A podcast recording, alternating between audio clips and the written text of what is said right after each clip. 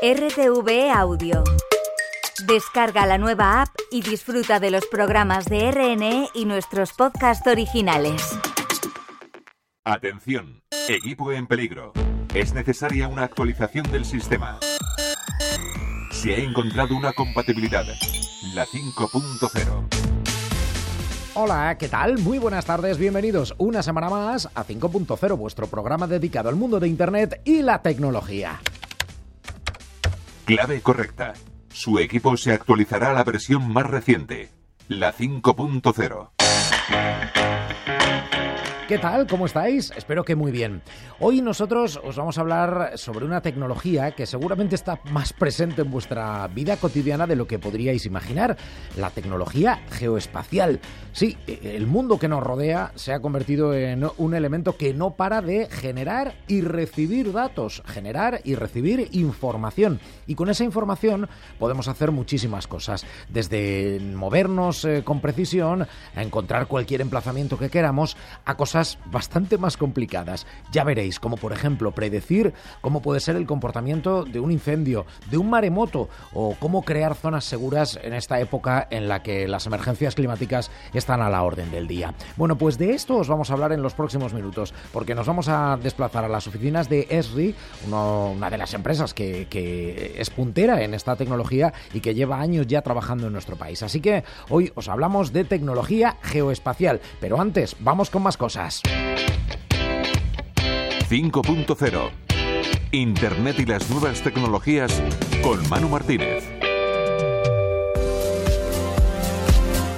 Vamos con más cosas porque ya está Javier Alonso preparado para repasar alguna de las noticias tecnológicas de los últimos días. Hola Javi, ¿qué tal? Muy buenas. Hola Manu, muy buenas. Después de un tiempo en pruebas, la tecnología de reconocimiento facial ha llegado ya a varios aeropuertos españoles y seguramente para quedarse. La aerolínea Vueling ha introducido un pionero sistema de reconocimiento facial que de manera voluntaria los pasajeros pueden usar para evitar sacar su documentación desde el control de seguridad hasta acceder a su vuelo y agilizar así el proceso de embarque. Desde noviembre ha estado en pruebas y ya funciona en cinco aeropuertos. Barcelona, Madrid, Palma, Menorca e Ibiza. Si la cosa va bien, en unas semanas también llegará a las Islas Canarias. El sistema biométrico reconoce al usuario en un par de segundos al colocarse ante las cámaras, pero para ello debe registrar su rostro en la aplicación o en los propios mostradores de la aerolínea.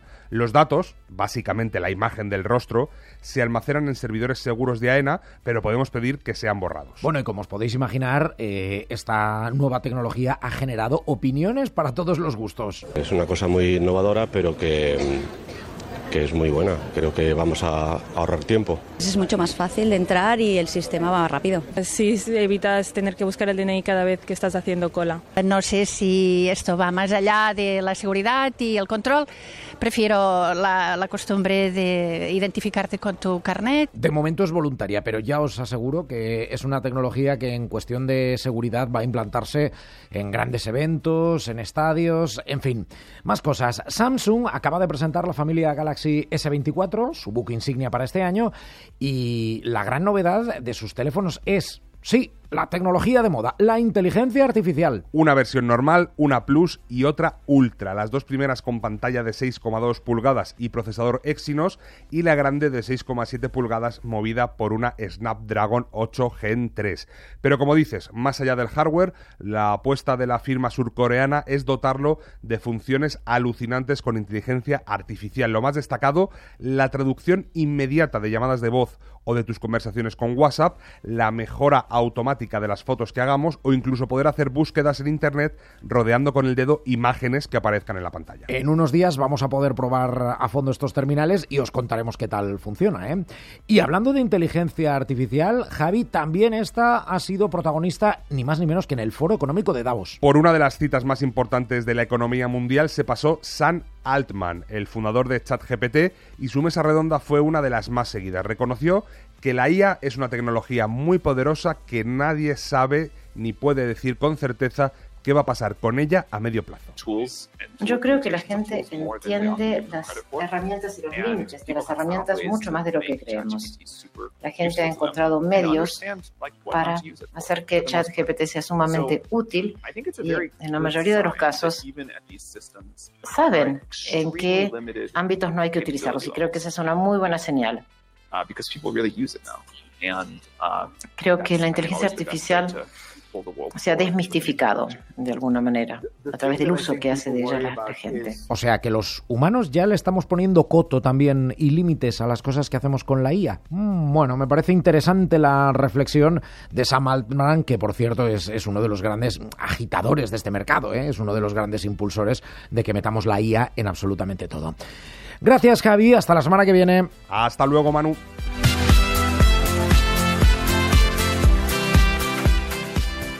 He llegado muy bien. He llegado muy bien. Esta mañana eh, me he dicho, tengo que ir a las oficinas de ESRI para hacer una entrevista y hablar de tecnología geoespacial. ¿Y qué he hecho? Pues seguramente lo que, lo que casi todo el mundo en, en, un día como hoy. Abrir el móvil, buscarlo en un navegador, eh, que el mapa me dijera cómo llegar. Pero es que me ha afinado también el medio de transporte. Y resulta que también me ha adivinado que iba a llover en la puerta. Y resulta que también me ha calculado a la perfección el tiempo que iba a tardar en subir hasta la segunda planta. Todo eso, sumado, hace que nuestra vida esté completamente monitorizada. Nos hemos acostumbrado a utilizar tecnología como la de los mapas, pero hay tecnología que va mucho más allá y que sirve para mucho más. Estamos con Ángeles Villascusa, la consejera delegada de ESRI aquí en España. Lo primero de todo, Ángeles, muchísimas gracias por abrirnos las puertas de vuestra casa. Gracias a ti, Manuel. Gracias por estar aquí hoy con nosotros y darnos esta oportunidad de dar a conocer que son los sistemas de información geográfica. Cuéntame qué es la tecnología geoespacial así, para empezar, para romper el hielo, porque claro, te he puesto el ejemplo de los mapas porque me parece que es lo más lo más visual, lo que la gente interpreta. ¿Tú te das cuenta de la cantidad de mapas que tenemos a lo largo de nuestro día a día, ya no en la vida, el del tiempo, el del móvil, eh, el del GPS para el tráfico? Eh, es así. O sea, para, para entender un poco estos sistemas, déjame que te cuente primero que la geografía, la geografía es una pieza fundamental en la mayor parte de los problemas que tenemos que resolver como sociedad, en nuestras empresas, en nuestras instituciones. ¿Por qué? Porque la geografía es ese nexo de unión que me permite barajar diferente contenido de diferentes fuentes asociado a un lugar, porque todas las cosas pasan en un lugar, como antes venías contando, ¿vale? Entonces, estos sistemas tienen esa capacidad, la capacidad de, de poder manejar todos esos eh, contenidos de diferentes fuentes, de diferentes disciplinas, en diferentes formatos y dar una visión holística a la resolución del problema que tenemos entre manos. ¿Y cuál es la fórmula o la forma para hacer visible el resultado de la resolución de ese problema? Los mapas. Los mapas es un lenguaje que permite combinar diferente información, son el resultado final, es, algo sencillo de entender, pero lo que hay detrás es esa capacidad de relacionar, de, analizar, eh, yo os diría que en tiempo real, toda la información que viene de diferentes lugares para, para poder tomar decisiones, para poder planificar mejor. Y de hecho, bueno, pues estos sistemas están siendo una pieza fundamental en esos procesos de transformación digital de muchos de los negocios actualmente, precisamente por lo que estoy hablando. Transformación digital, pero, pero también eh, lucha contra los incendios, eh, eh, analizar la evolución del cambio climático, ver los movimientos poblacionales. Bueno, todo eso, así a grandes rasgos, son cosas a las que puede ayudarnos esta tecnología geoespacial, de dónde viene, porque ESRI es una empresa americana que tiene unas cuantas décadas de historia y que me imagino que en el principio de los tiempos se dedicaba fundamentalmente primero a, tener acceso a esa información, a, poder cartografiar el planeta, pero aquello de llevar satélites al cielo ya quedó muy atrás en el tiempo. Fíjate que venimos, o sea, ESRI es una compañía que se fundó en el 69, o sea que estos sistemas llevan años en el mercado. Eh, lo que pasa que el entonces y el ahora es completamente diferente. Eh, de hecho, ERRI, cuando nació, nació como una empresa de desarrollo de proyectos, de proyectos para la generación de planificación territorial y mapas digitalizados. ¿Qué fue pasando? lo que fue pasando es que eh, ese aprendizaje que íbamos haciendo junto con nuestros usuarios se fue transformando y empaquetando y creando producto. Y nos convertimos en una empresa de desarrollo de producto. Y así hemos venido evolucionando hasta la actualidad. Hemos, eh, es una empresa puntera en, los sistemas de información geográfica. Las herramientas y la base de la innovación que ERRI ha ido eh, haciendo a lo largo de estos años, pues son la base de los sistemas que actualmente se utilizan, Manuel. Por otro lado, comentarte que, claro, la utilización de estos sistemas hace 50 años y ahora son completamente diferentes. Yo llevo en esta compañía pues 30 años. O sea, yo empecé en el 92 y todavía recuerdo los inicios de los proyectos GIS. O sea, eran, eran proyectos muy, muy enfocados a grandes corporaciones eh, que requerían de de un fuerte conocimiento de la herramienta, de especialistas para poder manejar estos proyectos. No había datos, no había datos. Ahora, ahora vivimos una sociedad que es la sociedad del dato. En aquel momento no había datos y eran proyectos muy costosos precisamente porque gran parte del coste total del proyecto se lo llevaba la generación del dato para poder después analizar, visualizar y, poder tomar decisiones. Lo que pasa es que ahora los datos se nos caen de los bolsillos, ¿te has dado cuenta? Eh, ahora todos somos máquinas de generar datos andantes, ¿eh? es una barbaridad. Has dicho proyectos GIS, me parece interesante. ¿Qué, significa eso de, la tecnología GIS? Porque a la gente le, puede sonar a chino. Bueno, pues eh, son sistemas, eh, el, GIS eh, en sí son sistemas que manejan la componente geográfica como un elemento fundamental en la resolución de los problemas. Vale, o sea, es decir, los, eh, las soluciones que vosotros creáis para vuestros clientes. Vuestros clientes, que por cierto, mm, son fundamentalmente administraciones públicas, por ejemplo. Eh, digamos que mm, yo te diría que todos los sectores, ¿vale? Eh, la administración pública, evidentemente, es el primer cliente tipo porque fueron los primeros que tenían que hacer una gestión del territorio en el, en el uso de estos sistemas, pero después fue evolucionando empresas como empresas de telecomunicaciones, empresas de aguas, empresas de electricidad, de gas, que tenían que hacer una gestión de sus activos en campo, saber dónde estaban para poder mantenerlos o poder eh, arreglar averías, eh, er, fueron las siguientes. Y actualmente hay empresas que no son tan afines a la propia gestión del territorio, pero que también utilizan estos sistemas para poder hacer sus planificaciones estratégicas, como es eh, banca, para la apertura, cierre de, de, oficinas, para saber qué productos ofrecer en función del tipo de población que tenga en la zona o para aseguradoras, eh, que cada vez los seguros, a diferencia de antes, pues van siendo seguros más ad hoc a, cada usuario en base al comportamiento, que también se tiene muchísima información del comportamiento de cada uno de nosotros en, nuestras actuaciones, en cómo manejamos el coche. O sea, el coche ya sabéis que es un sensor andante para el que no lo sepa, está recogiendo información constantemente del tipo de conducción que hacemos y, bueno, pues todos esos datos son utilizados para, por, propias empresas que actualmente no, parece que tengan nada relacionado con la gestión territorial, pero que utilizan de fondo estos sistemas pues para ofrecer mejores productos a sus usuarios, para detectar un, pues nichos en los que vender, para ser más eficientes en sus cadenas de producción o de, o de suministros. Vale, paso uno, cartografiar el mundo. Eso hace ya muchos años que se hizo. Eh, poner el valor en lo geográfico, ¿no? En, en, en dónde estamos.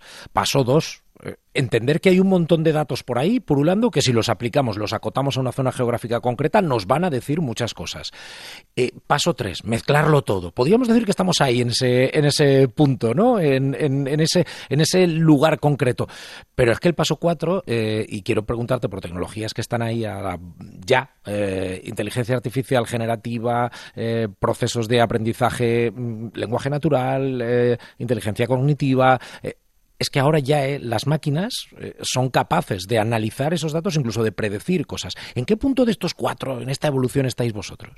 A ver, como te decía, nuestro interés es cubrir las necesidades de nuestros clientes y esas necesidades van evolucionando igual que evolucionan las nuevas tecnologías en el mercado.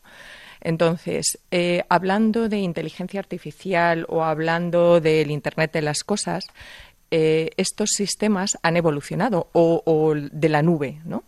Eh, antes, como decía, eran sistemas que se utilizaban en implantaciones dentro de tu propio PC y se necesitaba un especialista y ahora se ha democratizado. Se ha democratizado porque son herramientas eh, de desarrollo low code, no code, que son fáciles de implementar, fáciles de usar y que las usan lo mismo una empresa grande que una empresa pequeña. Que, un usuario, que un ciudadano. Que un ciudadano, ¿vale? Por otro lado, en cuanto a, tecnologías como la inteligencia artificial o el IoT, el IoT ya se viene utilizando en estos sistemas porque, como bien dices, la capacidad que tienen estos sistemas es la de poder agregar información de diferentes fuentes, eh, de diferentes disciplinas, que estén ubicados en diferentes servidores. Eh, no, todo tiene que estar en un mismo punto de recogida. ¿no? Poder gestionar toda esa información y mucha de esa información, ¿por qué no? Puede ser información que esté llegando en tiempo real. Entonces, estos sistemas tienen la capacidad de poder agregar esa información en, tiempo real, procesarla en tiempo real y ser capaz de, que puedas analizar y sacar patrones. Entonces, el uso de inteligencia artificial nosotros la estamos incorporando ahora mismo dentro de las herramientas para mejorar nuestros procesos de producción internamente, la estamos incorporando en nuestras soluciones y en nuestras propias herramientas. Están desarrollando proyectos, eh, productos que tienen esos asistentes virtuales en el proceso de uso ¿no? de la propia herramienta, lo que decía. O sea, ya no se necesita ser un experto. O sea, el propio producto te va guiando en los pasos que tienes que dar para poder trabajar en, en, lo que tú tengas entre manos resolver. Y por otro lado, eh, la inteligencia artificial se está incorporando también. Hay una parte muy potente de estos sistemas que es la capacidad analítica. Entonces, lo que nosotros llamamos GeoEye. El GeoEye es la capacidad de análisis geoespacial que ya tienen estos sistemas combinada con esos modelos que en muchos casos son modelos preentrenados con información que, combinamos eh, y que tiene el propio cliente y que permiten bueno pues eh, resolver problemas de primero automatizar procesos. En otros casos reconocer patrones cuando tienes grandes volúmenes de información reconocer patrones y, objetos. En otros em, bueno ¿Predecir? ¿Llegar a predecir? Llegar, a predecir. O sea, tú puedes preentrenar un modelo y poder predecir cuál va a ser eh, la zona de inundación de, en caso de una gran avenida. O puedes predecir el comportamiento de un fuego en base a 20.000 parámetros, donde el tipo de combustión que, que tienes en la zona, eh, la velocidad del viento, dónde tienes los dispositivos, bueno, absolutamente barajar eh, todo en tiempo real. Os recuerdo que estamos charlando con Ángeles Villascusa, ella es la consejera delegada de, ESRI en, España, esta, esta empresa dedicada a la tecnología geoespacial hace 30 años, cuando entraste en la compañía, ¿qué, es lo que más te hubiera sorprendido de ver la tecnología que, manejáis a día de hoy? La, velocidad con la, que, con la que se pueden procesar esos datos, la cantidad de datos que manejáis o ese componente predictivo. No, sé qué, es lo que más te sorprende de, estos, de estas tres décadas de, evolución que tú conoces de primera persona. A ver, fíjate que a mí lo que más me sorprende, eh, porque la parte tecnológica sabes que va evolucionando, y la parte de la capacidad de predecir yo creo que es una de las cosas más importantes y que va a marcar los próximos años eh, la evolución de todos estos sistemas, ¿no? porque nos va a permitir adelantarnos a, a, lo que va a pasar y poder hacer las cosas mejor. ¿no? Pero si yo tuviera que decir una cosa es yo recuerdo cuando empezamos a trabajar y lo difícil que era poder resolver problemas muy simples porque no había datos. Ahora, esa gran capacidad que tienen estos sistemas de agregar información y de crear escenarios de realidad, o sea, de, digamos, aterrizar el mundo físico y llevarlo a un mundo digital lo más completo posible. Nosotros a eso le llamamos gemelos digitales, ¿no? y crear esos gemelos digitales eh, lo más completos posibles para de verdad poder hacer esas simulaciones y predicciones, yo te diría que es lo fundamental, porque si no tienes eso, no puedes hacer esas predicciones. Necesitas el dato para tener las predicciones y necesitas poder entrenar los modelos para, que aprendan gemelo digital, ese concepto del que hemos hablado aquí en el programa en, muchas eh, otras ocasiones, para que os hagáis una idea. Pues una empresa que genera su gemelo digital es eh, copia su estructura y, tiene ahí un simulador donde puede ver pues si las cargas de trabajo van a poder ah, satisfacerse, si los pedidos se van a poder entregar. Eh, una ciudad crea un gemelo digital y a lo mejor puede juguetear eh, con cambiar rutas de tráfico o con ver la forma más eficiente de la recogida de los eh, residuos o con crear rutas de evacuación ante catástrofes naturales. ¿Quién está creando esos gemelos digitales a día de hoy? ¿Quiénes son vuestros clientes? Dame algún nombre concreto, alguno que me puedas contar. Pues mira, eh, por compartir algún ejemplo, en el ámbito de administración local, el Concello de Vigo ha trabajado y ha desarrollado un gemelo digital agregando información de diferentes fuentes. O sea que tienen un Vigo virtual, no sé si con las mismas luces de Navidad. no te lo puedo asegurar, pero sí con todos los datos de infraestructuras, de servicios y de la propia gestión del territorio que ellos hacen. Y han dado un paso más allá. Ya no utilizan solamente ese, ese gemelo digital para la gestión urbanística o catastral o, cómo se mueve el turismo dentro de la ciudad, sino que están entrenando eh, a partir de ese modelo eh, para hacer simulaciones, simulaciones frente a posibles riesgos naturales, eh, posibles, bueno, hacer cálculos de costes económicos, de vidas humanas frente a cualquier tipo de riesgo de este tipo. Hay gemelos digitales también, por ejemplo, eh, que se están implementando hoy en día en la, en la creación, en, el transporte, como bien decías antes, y en el tema de infraestructuras.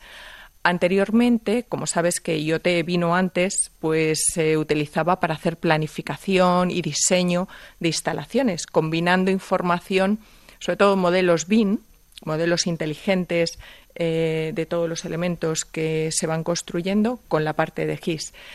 Hoy en día los gemelos digitales han evolucionado incluso al ámbito de la construcción, porque pueden gestionar información que les está viniendo con drones que están sobrevolando una obra, información con los costes que ellos tienen en sus sistemas financieros de RP y, por otro lado, la información del gemelo digital representado en el territorio.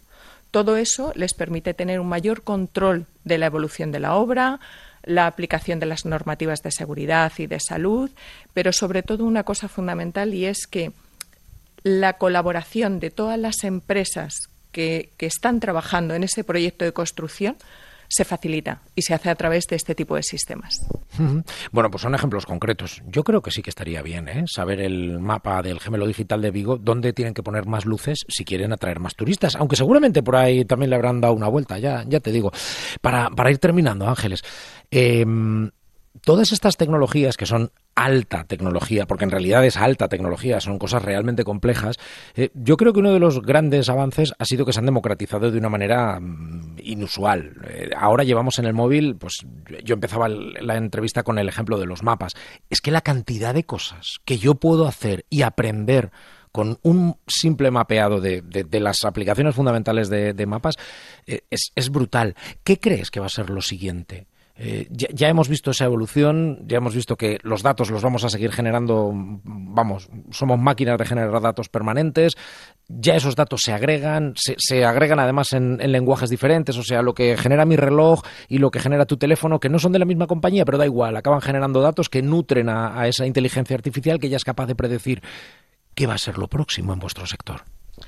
Bueno, yo creo que en nuestro sector em, ese gemelo digital enriquecido, enriquecido con información eh, que se vaya creando propia de los propios modelos predictivos, eh, que se vayan implementando con inteligencia artificial, eh, información que se vaya recogiendo en tiempo real en las diferentes actuaciones y, esa disposición de capacidad de computación en la nube, el Edge Computing, creo mm, que, van a marcar la evolución de estos sistemas en los próximos años. Y nosotros, bueno, pues seguiremos trabajando en la línea que venimos trabajando y es estar cerca de nuestros usuarios para ir entendiendo cuáles son los nuevos requerimientos que ellos van teniendo en el uso de estos sistemas para irlo facilitando creo que también la facilidad de uso, el interfaz, la interactuación con este tipo de sistemas será otro de los puntos de mejora en los próximos. Más fácil todavía, ¿no? Más fácil todavía.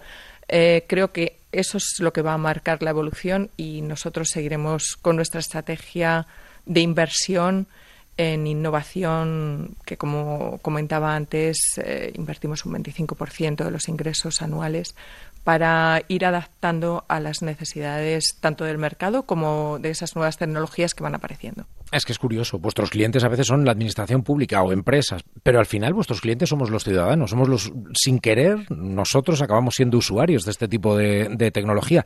Porque, por ejemplo, habéis hecho, mm, estáis detrás ¿no? de, la gestión eh, predictiva de la Casa Blanca en cuanto a cambio climático. Y eso nos afecta absolutamente a todos.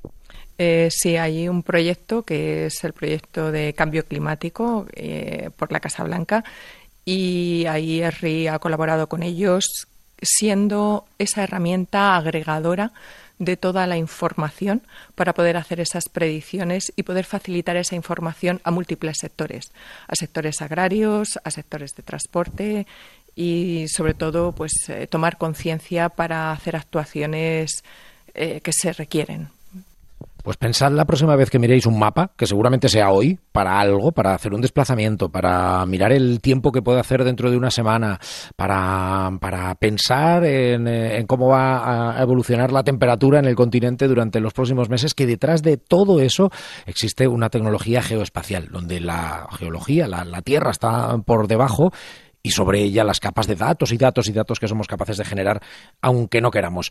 Ángeles, eh, muchísimas gracias por haber estado con los oyentes de 5.0 y por habernos contado pues un poco qué hay detrás de esta tecnología geoespacial, que ya me he dado cuenta, ¿eh? está presente en muchas más cosas de las que yo pensaba. Muchísimas gracias, Manuel.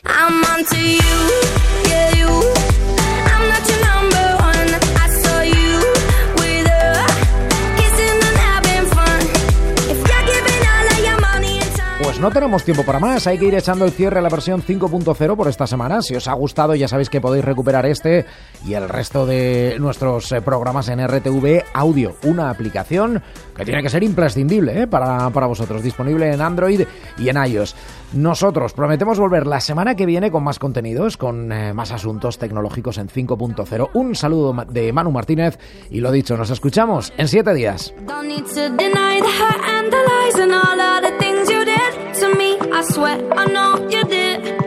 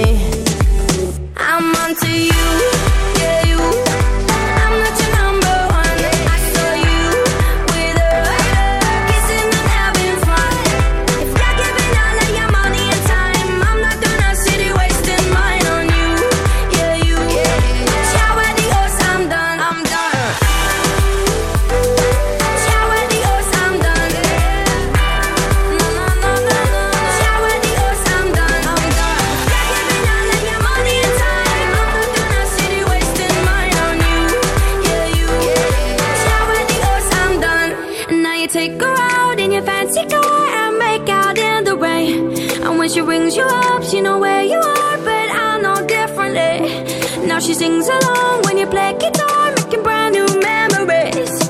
Hope you treat her better than you treated me. I'm onto you.